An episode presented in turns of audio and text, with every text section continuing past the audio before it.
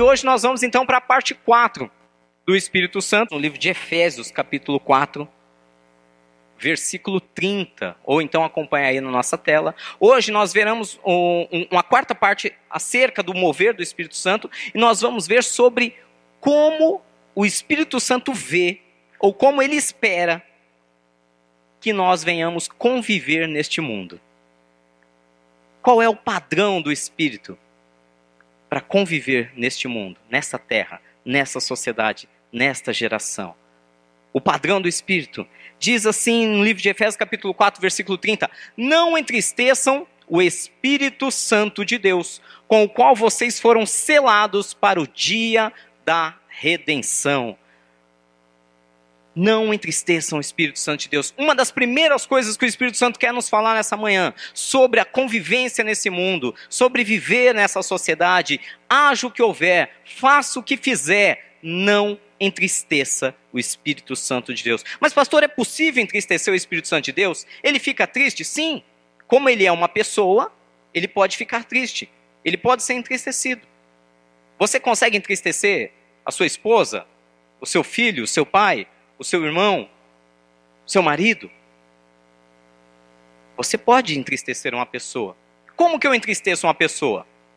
Qual é a maneira mais fácil de eu entristecer uma pessoa? Existem várias, né? Você pode fazer algo que ela não gosta. Você pode ignorá-la. Você pode simplesmente não dar a atenção devida. E nessa manhã o Espírito Santo fala com a sua igreja: não entristeçam o Espírito Santo de Deus. Mas o que isso tem a ver com conviver neste mundo, conviver nessa geração? Esse é o grande segredo. Eu já disse isso algumas semanas atrás, já não lembro qual foi a semana, que existe uma questão fundamental que nós fomos projetados, nós fomos adestrados para viver em busca de conquistas, de números, de uma certa solidez, uma estabilidade, e isso nos faz muito competitivos, extremamente competitivos. E quando nós estamos lá fora, nós aprendemos que nós temos que ser o melhor, que nós temos que fazer mais do que outros, que não importa a circunstância, nós temos que estar sempre por cima. Outro dia eu ouvi um, um certo historiador falando algo muito interessante ele dizia que a desigualdade social não está em si nos valores dos bens que possuímos. Mas a desigualdade social está no desejo do coração humano de querer ser melhor que o outro. Vou dar um exemplo.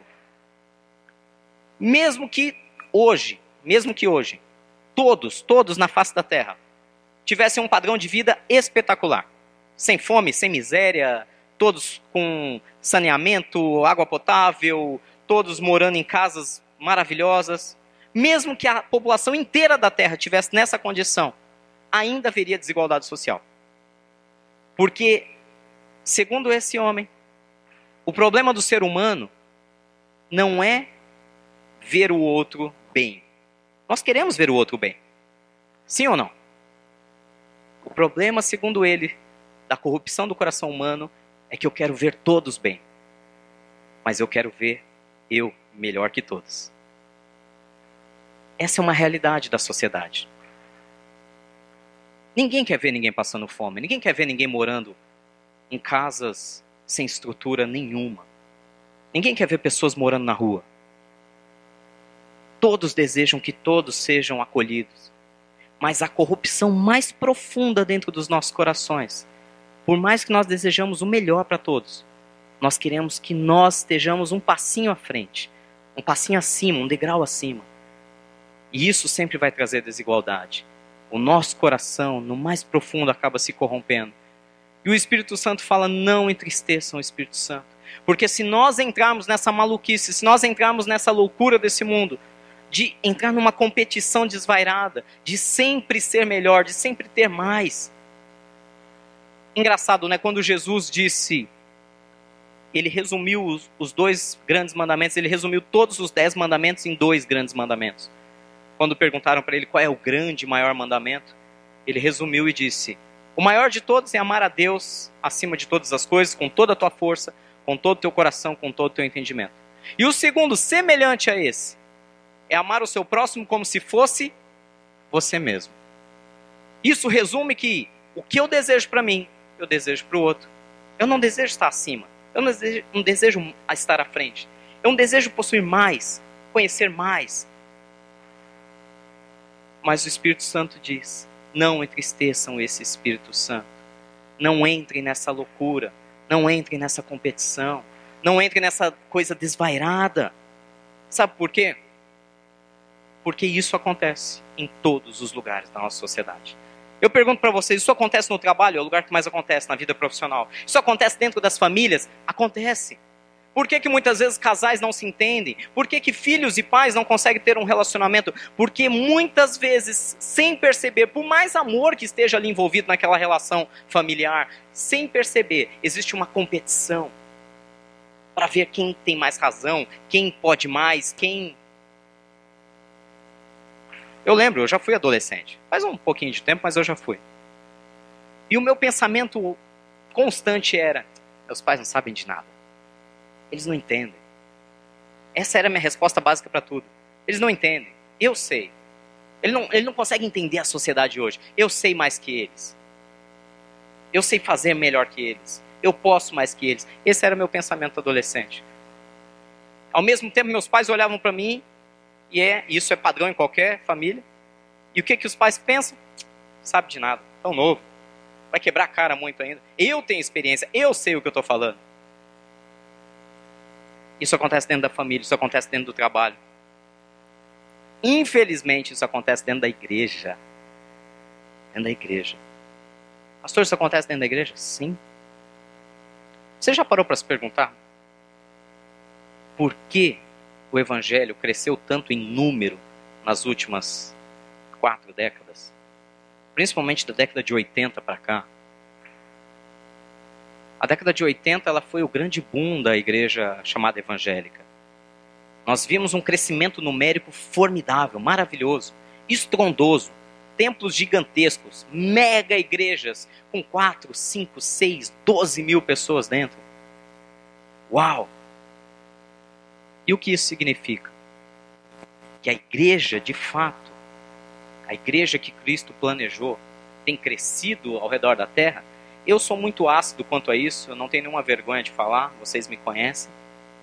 E muito menos medo eu tenho, porque todos esses cultos ficam lá gravados no nosso canal no YouTube e ficam aí para a posteridade. Mas eu sou muito ácido quando eu digo que a verdadeira igreja de Cristo não está em números, mas está naqueles que não querem entristecer o Espírito Santo de Deus.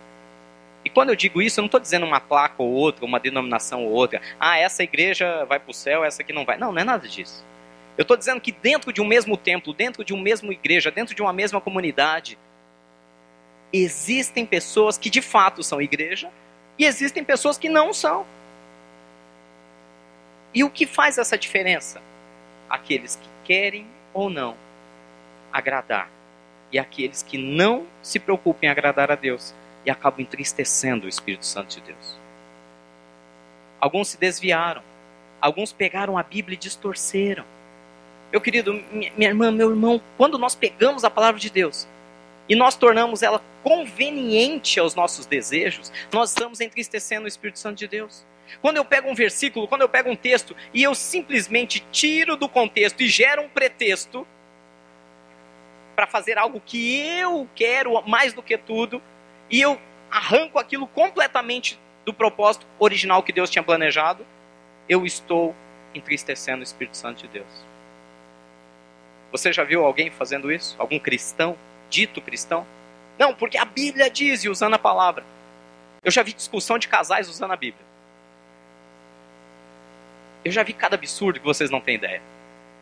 Eu já vi um adultério justificado dentro de uma escritura. Não, aqui a palavra diz tal, tal. Vocês, alguns já devem ter visto esse vídeo, é antigo, mas basta procurar no YouTube e você acha com muita facilidade. Um pastor, sei lá o que deu na cabeça dele, pegou um texto absurdo, não interpretou o texto, não fez uma hermenêutica correta, sequer conseguiu entender a pontuação, a vírgula que estava lá naquele texto, chegou para um casal e disse: A Bíblia está mandando eu ter um caso com a sua esposa. Hã? Ah, você, ah, não, pastor, isso não existe. Existe, está lá, a reportagem está lá, o vídeo está lá para todo mundo que quiser procurar. Isso aconteceu há muitos anos atrás, uns 20 anos, sei lá, não sei quanto tempo. E aconteceu, aconteceu, com consentimento. Pastor, misericórdia, é. E Efésios só diz: não entristeça o Espírito Santo de Deus para fazer aquilo que convém para você. Outros, então, pegam essa escritura, distorcem e vira para você e fala: Sabe aquele carro? Sabe aquela casa? Sabe aquela poupança que você tem guardado, aquela aplicação? Então, não é sua, é de Deus. Tem que dar tudo para Deus.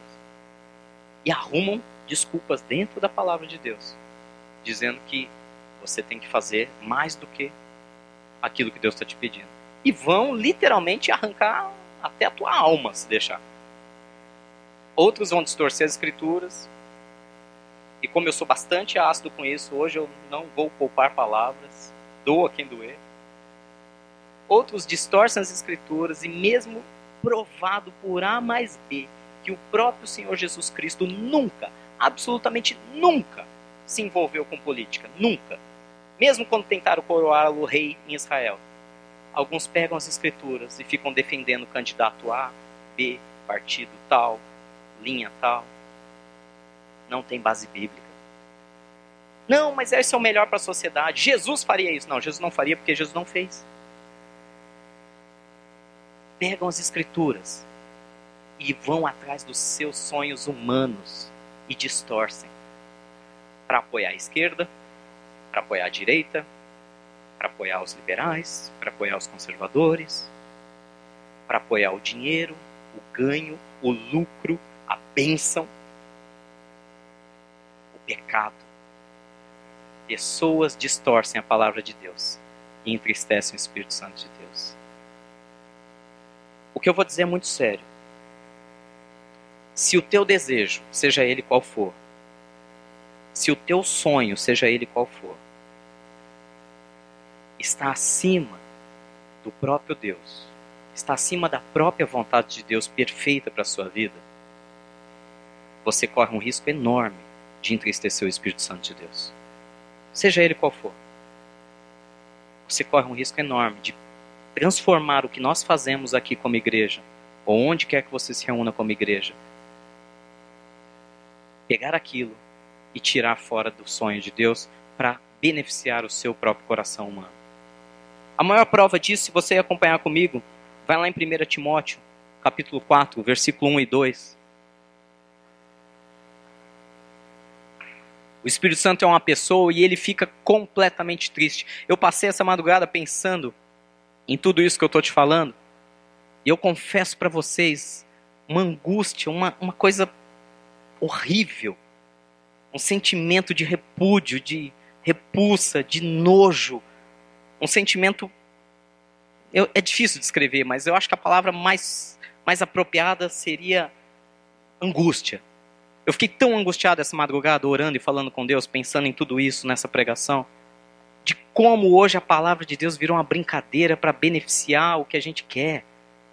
A gente arruma desculpa para tudo. Como está difícil. Quanta gente entristecendo o Espírito Santo de Deus. Quantas vezes eu entristeço o Espírito Santo de Deus? Quantas vezes vocês entristecem o Espírito Santo de Deus? Porque simplesmente tem algo que querem e passam por cima daquilo que ele quer fazer. E em 1 Timóteo capítulo 4, versículo 1 e 2, fala muito claramente sobre isso, que o Espírito diz claramente, Espírito com E maiúsculo, é o próprio Espírito Santo afirmando que nos últimos tempos alguns abandonarão a fé e seguirão a espíritos enganadores e doutrinas de demônios. Tais ensinamentos vêm de homens hipócritas e mentirosos que têm a consciência cauterizada. Eu sei que é muito fácil a gente pegar esse texto e imaginar aqueles pastores enganadores, aquelas, aquela, aqueles lobos vestidos em pele de cordeiro. Eu sei que é muito fácil pegar esse texto e pensar em pessoas maliciosas, maldosas, que estão querendo enganar a sociedade. É muito fácil, mas é difícil pegar esse texto e trazer ele para a nossa vida. Porque o Espírito Santo diz claramente que muitos, nos últimos tempos, alguns abandonarão a fé. Quantas vezes eu e você abandonamos a fé? Porque nós abandonamos o espírito? Porque nós queremos agir no jeito humano, na carnalidade? Porque nós deixamos Deus de lado, nós o ignoramos, nós não oramos, nós não perguntamos, nós não lemos a sua palavra, nós deixamos apenas para receber um refrigério aqui domingo de manhã, mas durante a semana nós até sequer esquecemos que Deus existe, até que vem um problema. Aí a gente clama: "Deus, tem misericórdia de mim". Mas nós vamos ignorando, nós vamos tratando Deus como uma mera atividade, uma mera parte do nosso tempo, uma reunião social. Ir à igreja se tornou um hábito, uma coisa religiosa no pior sentido da palavra. Quando o Espírito Santo, que é uma pessoa, quer ser íntimo, quer ser próximo de nós, ele quer ser amigo, ele quer falar conosco a todo instante, ele quer conduzir nosso coração e dizer: olha, cuidado, isso aqui vai te levar para o abismo. Ele quer andar ao nosso lado, ele quer conviver comigo, com você. Ele não quer uma religião, ele não quer uma mera reunião no domingo. Ele quer ser o nosso verdadeiro ajudador em todo o tempo. Mas quantas e quantas vezes eu e você abandonamos a fé? Não, isso aqui não tem cabimento. Não, isso não tem lógica. Não, tudo bem que Deus pode, mas não, isso aqui ele não vai fazer não. E aí nós começamos a seguir doutrinas de demônios, espíritos enganadores. Pastor, como assim?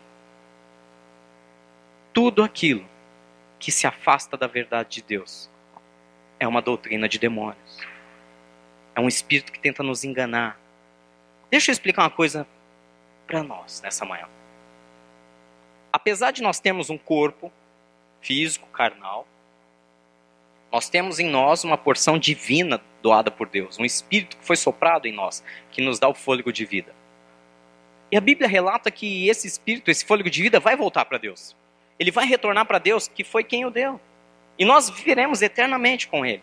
Se nós que fomos criados à imagem e semelhança de Deus, temos em nós uma porção de Deus e que vamos retornar para Deus, tudo aquilo que nos faz nos apegar, nos prender e desejar isso aqui mais do que tudo, ficar nesse mundo e, e, e conquistar e cada vez mais nos afundarmos nesse mundo, tudo isso é uma grande enganação. Ah, pastor, mas espera isso, vai contra a lógica. Sim, a palavra de Deus é contra a lógica. A palavra de Deus é loucura para aqueles que não andam no Espírito. Se eu falar para vocês que nós temos irmãos aqui na nossa igreja, é que hoje, justamente hoje ele está viajando, tá, tá de férias, mas ele pode dar esse testemunho pessoalmente. Que um assaltante encostou uma arma no peito dele e deu dois tiros a queima-roupa. Ele segurou no cano do revólver queimou a mão. Porque quando as balas saíram, o cano acaba ficando incandescente. Ele queimou a mão. E aí ele ficou olhando para o assaltante, o assaltante olhando para ele, ele ali, ele pensando o que tinha acontecido. Dois tiros a queima-roupa, com o cano encostado no peito dele. Aí ele olhou. O assaltante olhou. O assaltante simplesmente saiu correndo, de medo. Por quê? Não aconteceu nada. Ah, não, pastor, isso não. Não, não tem lógica. Não estou dizendo que tem lógica. Podem perguntar para ele. Não sei se ele volta, acho que volta semana que vem. Né? Perguntem isso depois pessoalmente para o Pedro. Ele vai contar os detalhes. Ele e toda a família que viu, todos os funcionários dele que viram. Dois tiros. Não foi um, foram dois. Queima roupa, disparo. O cano enferveceu, queimou a mão dele quando ele segurou na arma não, nem sequer achou. Não, perdão, acho que eu estou falando besteira agora. Depois confirme a história com ele, mas eu acho que acharam sim os, os projéteis que caíram no chão. Queima roupa. Eu falo, pastor, mas que história esquisita. Não é história esquisita. É o mundo espiritual que sobrepassa o mundo natural. Mas existem doutrinas enganadoras que tentam nos fazer nos apegar nessa terra as leis da física, as leis da natureza. Sim, elas têm que ser respeitadas. Ninguém sai por aí tentando a Deus. Ah, eu vou me jogar do alto do lugar e ver se Deus me segura. Não. O próprio Jesus, quando tentado por Satanás, Satanás falou: Vai, joga daqui se você é o filho de Deus. Aos seus anjos dará ordem ao teu respeito. Ele falou: Não tentará o Senhor teu Deus. Ou seja, você não vai pegar uma arma, colocar no seu peito ou na sua cabeça e, ah, quero ver se, faz, se Deus faz mesmo. Você não vai tentar a Deus. Mas quantas vezes Deus livra o seu povo? De maneira milagrosa. E nós ficamos presos. Não, mas isso não tem cabimento. Eu também acho que não tenho. Até eu ver coisas como essa. Eu já vi coisas tão fascinantes. Mas nós ficamos nos enganando. Não, isso não existe. Certa vez eu e a Vanessa nós tínhamos comprado um carro novo. Acho que fazia menos de um mês que nós estávamos com o carro. Carro novo sempre é aquela coisa legal, né? Você sempre fica, né? Puxa, carro novo. Aquele cheirinho de novo, né? aquela coisa. Tá curtindo o carro. Nós saímos de um culto, de uma casa, uma reunião em Osasco. E assim que a gente saiu, pegou uma avenida, veio um cara desgovernado, provavelmente embriagado, e o cara levou a lateral inteira do carro. Foi aquele, aquele barulho, até, até empurrou o nosso carro. A gente estava numa pista, foi meio que empurrado para outra. E eu fiquei, mas foi de, pegou do, do porta-mala ao paralama dianteiro. Eu falei, meu, que triste. Na hora eu pensei, o coração, puxa vida, ter que trocar a lateral inteira. O carro não tem nem um mês.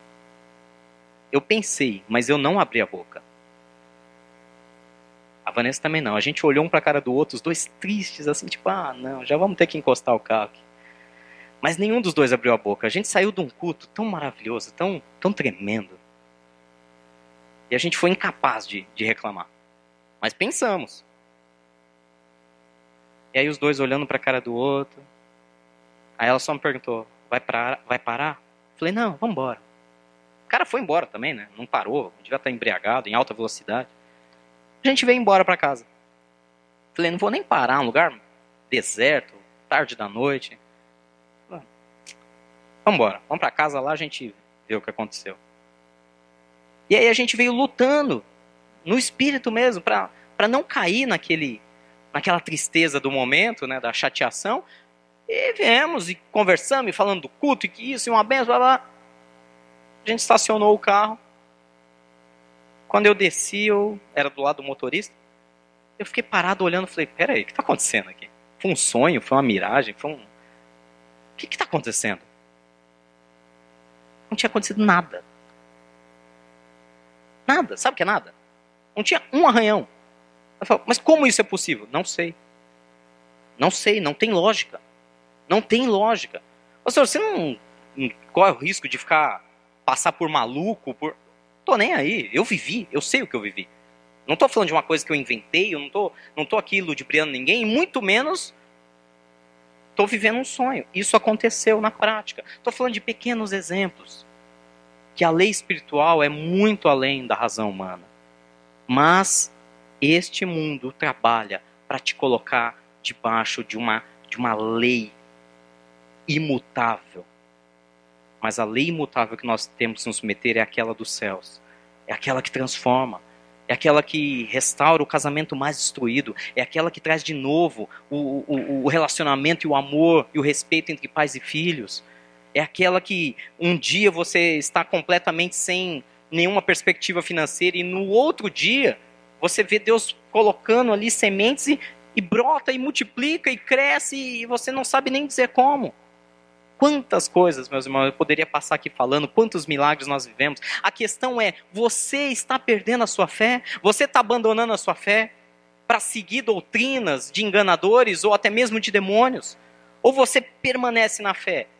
Não estou dizendo, volto a dizer, não estou dizendo para fazer maluquices, não estou dizendo, ah, não, eu vou dar um cheque pela fé não, não é isso. Se você não tem saldo na conta, não dê um cheque pela fé. Mas pela fé, espere Deus colocar recurso na sua conta para depois emitir o cheque. Porque aí não é fé, aí é, aí é estelionato. Eu vou dar um cheque para que e eu não tenho dinheiro, mas Deus vai honrar. Não, isso é estelionato. Isso não é fé. Eu falo muito firmemente contra todos que vão nessa linha de que isso é fé. Não é. Para mim não é. Isso é estelionato. A lei é muito clara aqui nesse mundo. A questão é: você tem fé que Deus pode te multiplicar e te trazer recursos de onde não vem? Quantas vezes nós vemos isso? Quantas vezes alguns de vocês viram isso? Quantas curas milagrosas, inexplicáveis, diagnósticos considerados irreversíveis que foram revertidos? Mas alguns abandonaram. Alguns abandonaram e estão vivendo segundo o padrão desse mundo. Se você for comigo lá no próximo texto de 1 Coríntios capítulo 2.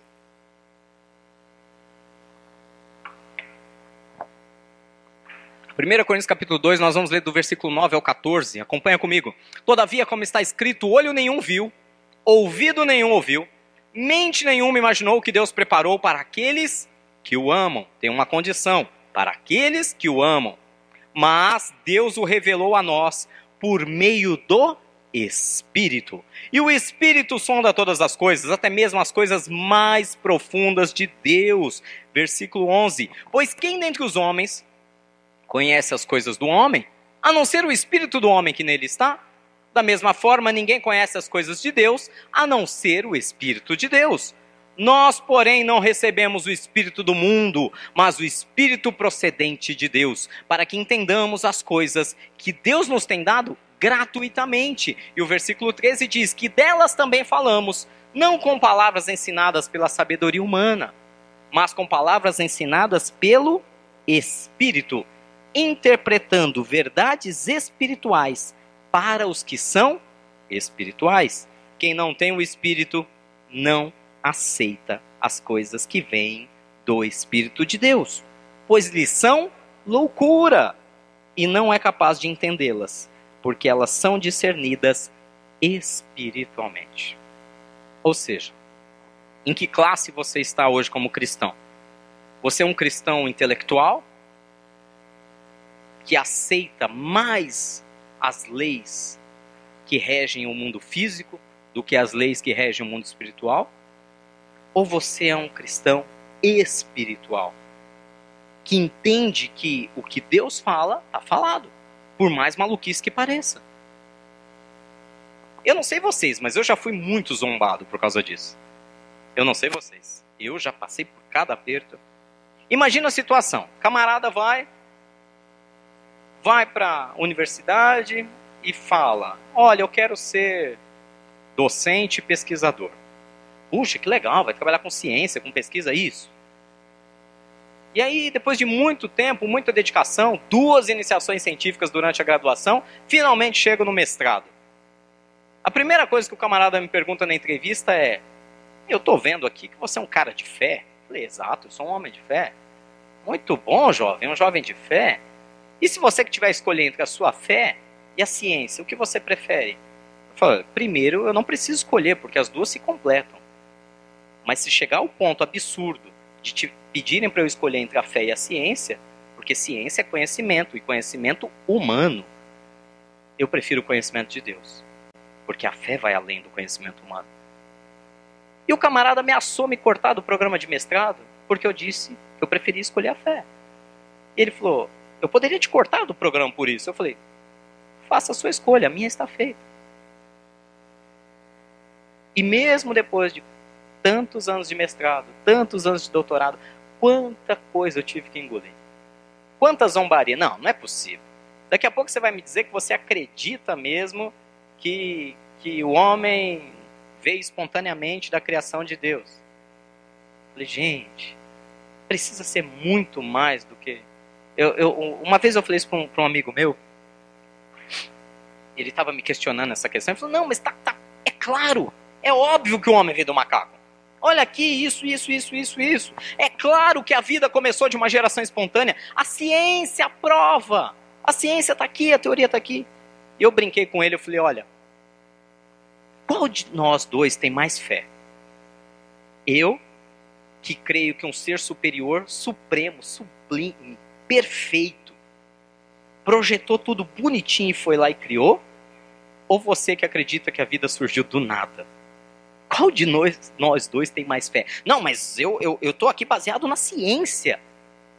E eu continuo afirmando, tem que ter muita fé para acreditar que uma reação química, juntamente com alguns relâmpagos e coisas assim, e explosões, conseguiram gerar uma coisa chamada vida.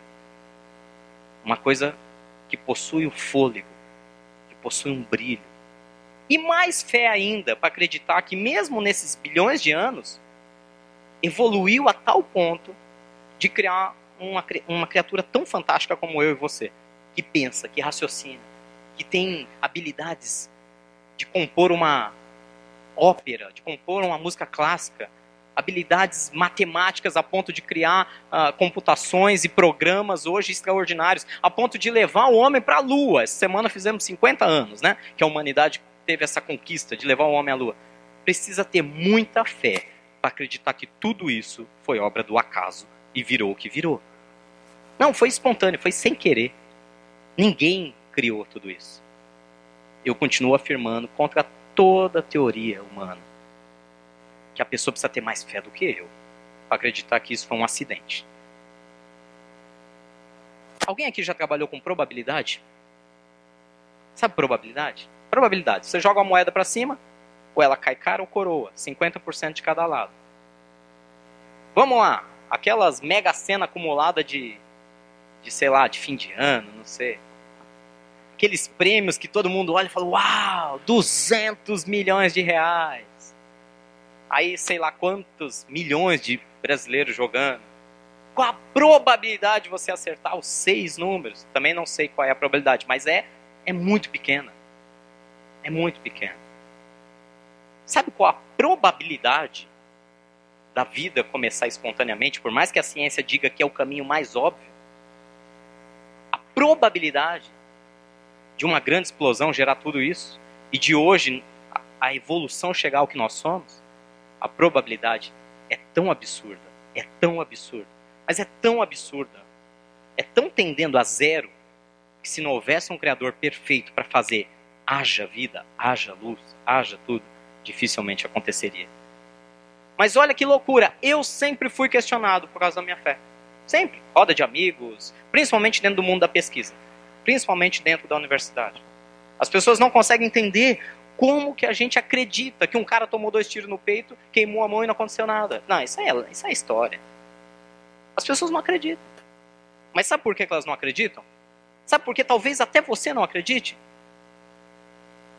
Porque quem não tem o Espírito, versículo 14, não aceita as coisas que vêm do Espírito de Deus, pois lhe são loucura e não é capaz de entendê-las, porque elas só são discernidas espiritualmente. Meu irmão, o que eu estou falando aqui é tão sério que hoje você está aqui para dar um passo muito maior do que as suas pernas. Hoje você está aqui para dar um passo literalmente de fé. Ou compreende que as coisas do Espírito às vezes não fazem sentido, não tem lógica, não tem cabimento, e decide andar naquilo que ele mandar você fazer, mesmo contra toda lógica e razão, ou vai continuar vivendo uma vidinha normal aí, né? Bem bem regular. Você escolhe. Não estou dizendo que você vai ter vida medíocre, ruim, nada disso. Mas o cristão que anda e que discerne o que o Espírito está falando, ele vive coisas sobrenaturais. Aquele que não consegue entender e que fica achando que tudo isso que eu estou falando é loucura, continua vivendo uma vida natural. A escolha é sua. Eu não estou dizendo que você vai deixar de herdar salvação, eu não estou dizendo que teologicamente você não vai ser salvo, não vai para o céu, não é nada disso. Eu só estou dizendo que aqui nessa terra, aqui nesse mundo, você tem uma opção: andar naturalmente ou andar sobrenaturalmente. E aí eu pergunto: você está disposto andar sobrenaturalmente? A entender que tem coisas que só Deus pode fazer e mais do que isso, acreditar que Ele vai fazer e deixar Ele falar coisas ao seu coração? Eu vou repetir um ponto aqui, eu estou sendo enfadonho, porque depois eu não quero ninguém fazendo nenhuma idiotice dizendo que a culpa é minha. Você não vai sair por aí fazendo maluquices e dizendo, não, mas olha, é, é a palavra de Deus. Não. Mas o que eu estou te pedindo para fazer é entrar no teu quarto, entrar no seu lugar de comunhão com o Espírito Santo. E se você ainda não tem um lugar, crie ele urgentemente, hoje, não deixe para amanhã, não deixe para segunda-feira. Ache um lugar, nem que seja o banheiro da sua casa, se tranque e fale: aqui é o meu lugar com Deus. Você precisa urgentemente de um lugar secreto. Um lugar com o celular desligado, com telefone, com TV, com todo mundo longe, com filho. Ah, pastor, não dá, então vai para o quintal, vai para a rua, não sei. Você precisa de um lugar onde só você e Deus falem e falem abertamente um com o outro um lugar onde você rasga o seu coração, coloque para ele todo o seu pior lado, todos os seus medos, todas as suas angústias. Mas um lugar também que você consiga, depois de desabafar, ficar em silêncio até que ele fale com você. E ele vai te dar direções. Ele vai falar o seu coração. Ele vai te dar estratégias, ele vai te dar direcionamento. E não sair fazendo na loucura, ah, olha, a Bíblia diz que, que eu vou. Não. Espera o Espírito Santo te dirigir. Alguns homens se desviaram disso, perderam a fé. Estão andando na razão. Mas os que têm o Espírito aceitam e discernem as coisas espiritualmente. Amém? Pastor, parece tão maluquice isso. Eu sei. Eu lembro a primeira vez que eu ouvi algo como eu estou dizendo hoje para vocês. Como eu falei, eu vinha da razão, né? Eu vinha da, da lógica. E a primeira vez que eu comecei a ouvir Deus falando sobre coisa sobrenatural, eu falei, como assim sobrenatural? Eu até acredito em sobrenatural, mas tem limite. Tem que ter limite o sobrenatural. Mas ao passar dos anos eu fui vendo coisas sem limites no sobrenatural. Sem limites. E aí você começa a entender que vai muito além da nossa lógica. E aí você desiste, fala, ah, tá bom, vai. Esse mundo aqui é regido por leis, mas Deus está muito acima disso. Ele quer nos levar para esse mover sobrenatural. Ele quer fazer coisas que ninguém acredita que vai ser feito na sua vida. Mas você precisa crer e desejar isso também. Amém? Amém? É loucura? Claro que é. Senão, não seria sobrenatural. E se a gente continuar para encerrar no livro de Atos, capítulo 4. Livro de Atos, capítulo 4, o, a igreja recente, a recente e é, crescente igreja cristã, ela estava sofrendo muita perseguição, muita ameaça. Muita, muita mesmo. Após a ressurreição do Senhor e após ele ter subido aos céus, os discípulos começaram a viver milagres espetaculares. Mas isso gerou uma inquietação tão grande entre os judeus, entre os religiosos, mas principalmente no próprio Império Romano, que começou a ficar preocupado com essa nascente religião e começaram a persegui-los, prendê-los, açoitá-los, aquela coisa toda. E então, Pedro faz uma oração muito interessante. Ele diz assim: Agora, Senhor, versículo 29, Atos 4, 29. Considera as ameaças deles e capacita os teus servos para anunciarem a tua palavra corajosamente. Estende a tua mão para curar e realizar sinais e maravilhas por meio do teu nome e do teu santo servo Jesus. E depois de orarem, tremeu o lugar que estavam reunidos. E todos ficaram cheios do Espírito Santo e anunciavam corajosamente a palavra de Deus. Amém? Essa oração de Pedro, ela me estimula a dizer algo nessa manhã e a querer viver algo junto com vocês nessa manhã. Ele diz: olha a primeira frase, agora, Senhor, considera as ameaças deles e capacita os teus servos para anunciarem a tua palavra corajosamente. Eu fiquei meditando e isso me trouxe bastante angústia, eu já disse, né, durante a madrugada. Quantas vezes nós somos perseguidos? Quantas vezes nós sofremos ameaças? Não de morte, mas de vida. Eu vou dar um exemplo prático. Porque você ama Deus, você luta para ser correto. Imagina que você é um comerciante. Imagina que você tem um negócio. Mas você tem princípios. Você ama Deus. Amém? Você quer agradar o coração dele. E justamente porque você o ama e quer agradá-lo, você vai fazer de tudo para tocar o seu negócio, a sua empresa, o seu comércio, de uma maneira lícita, de uma maneira justa, de uma maneira correta. Mas você tem um concorrente. E o seu concorrente não dá a mínima para Deus, nem para coisas espirituais. E aí o que, que o seu concorrente faz? É a lei do mais forte. Ele mente, ele engana, ele paga propina, para conseguir contratos que você não consegue. Amém? Estão me entendendo? Você é perseguido. Você é ameaçado. Não uma ameaça verbal, olho no olho. Mas cada vez que você escolhe a Deus, você é ameaçado. Você é perseguido. Cada vez que você escolhe lutar pelo seu casamento, você é perseguido, você é ameaçado pelo inferno. Porque você quer fazer o que é certo. Porque você ama a Deus.